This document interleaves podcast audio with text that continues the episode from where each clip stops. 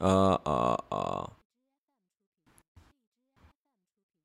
啊，行也。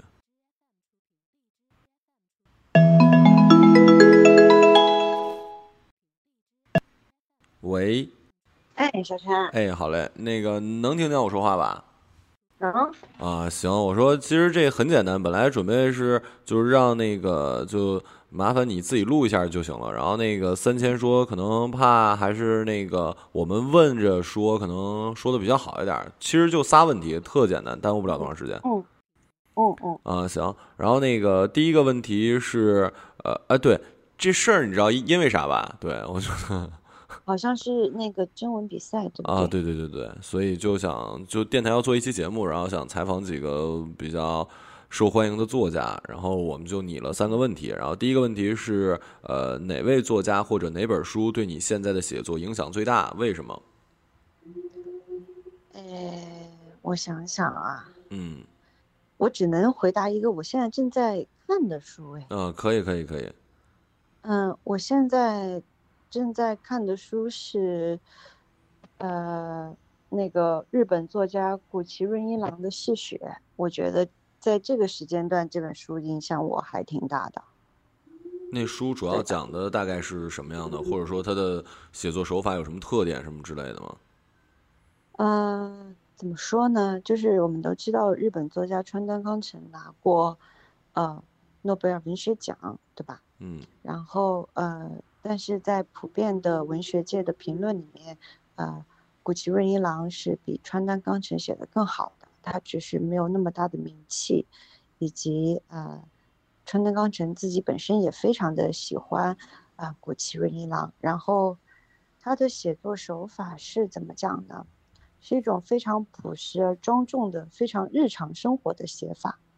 啊，他可能没有很多的技巧啊，或者是他的呃小说非常的长，几十万字，但是在这几十万字里面，他描绘了一个嗯非常呃庄重的日常的啊一户人家的生活，在里面你可以体会到无穷无尽的美感，这样子。嗯嗯，哦，是这样的。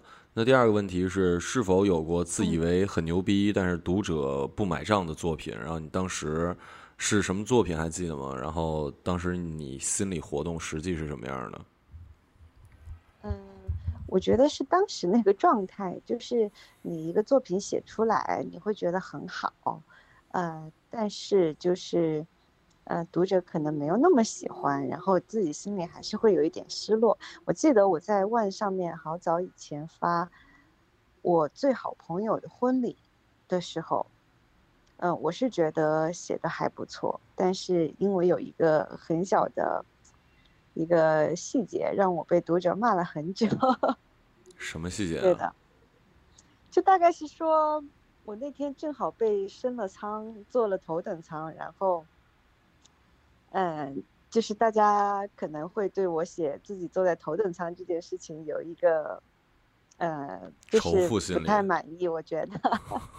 是在，但是其实我是莫名其妙被升了舱，升去头等舱的，可能让大家觉得不舒服，或者是在那篇跟飞机头等舱无关的文章里，我提了一下这件事情，大家就觉得很不满意。但是那篇文章，我觉得自己还是喜欢的，满意的。嗯，对，反正我不知道其他平台在万上，你不管发什么，永远下面都会有说哇，这是我近近期看过最好。然后同样的会有人说哇，写的什么东西。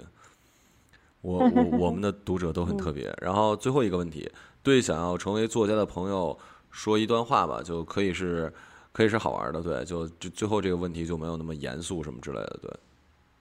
OK，呃，我觉得就是在我还是想从文学青年，就是想成为作家的时候，海明威的一句话还是蛮帮助我的。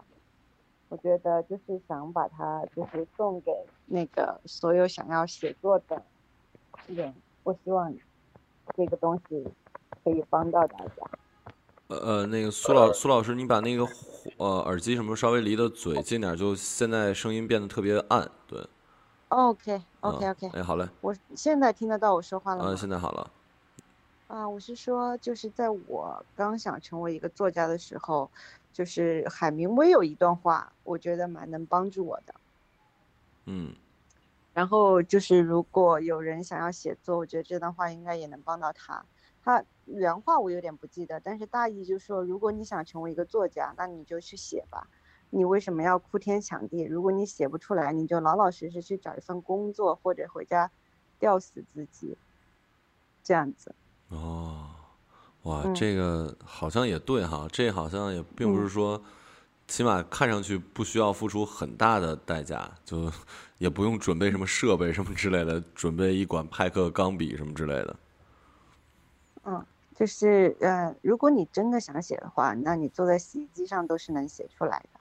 就是没有所谓的正确的时间，嗯，或者是强大的决心，就是只是你想写而已，大概是这样吧。嗯，因为我觉得青年作家，嗯，我觉得可以理解每个人在，呃，做职业选择的时候都会有一些纠结和犹豫，然后也会有很多的徘徊啊什么之类的。然后其实事情就是这么简单，想写就坐下来写，这样子。嗯，行。那这仨问问题问完了，那个呃，谢谢，那个 那先别这么客气。对，行，我说昨晚上实在是不是那个跟朋友吃饭吃过了，对，给忘了。然后那个没关系，没关系。行，那那那您先忙着。嗯，哎，好嘞，哎，拜拜。回头再聊啊。哎，好嘞，好嘞。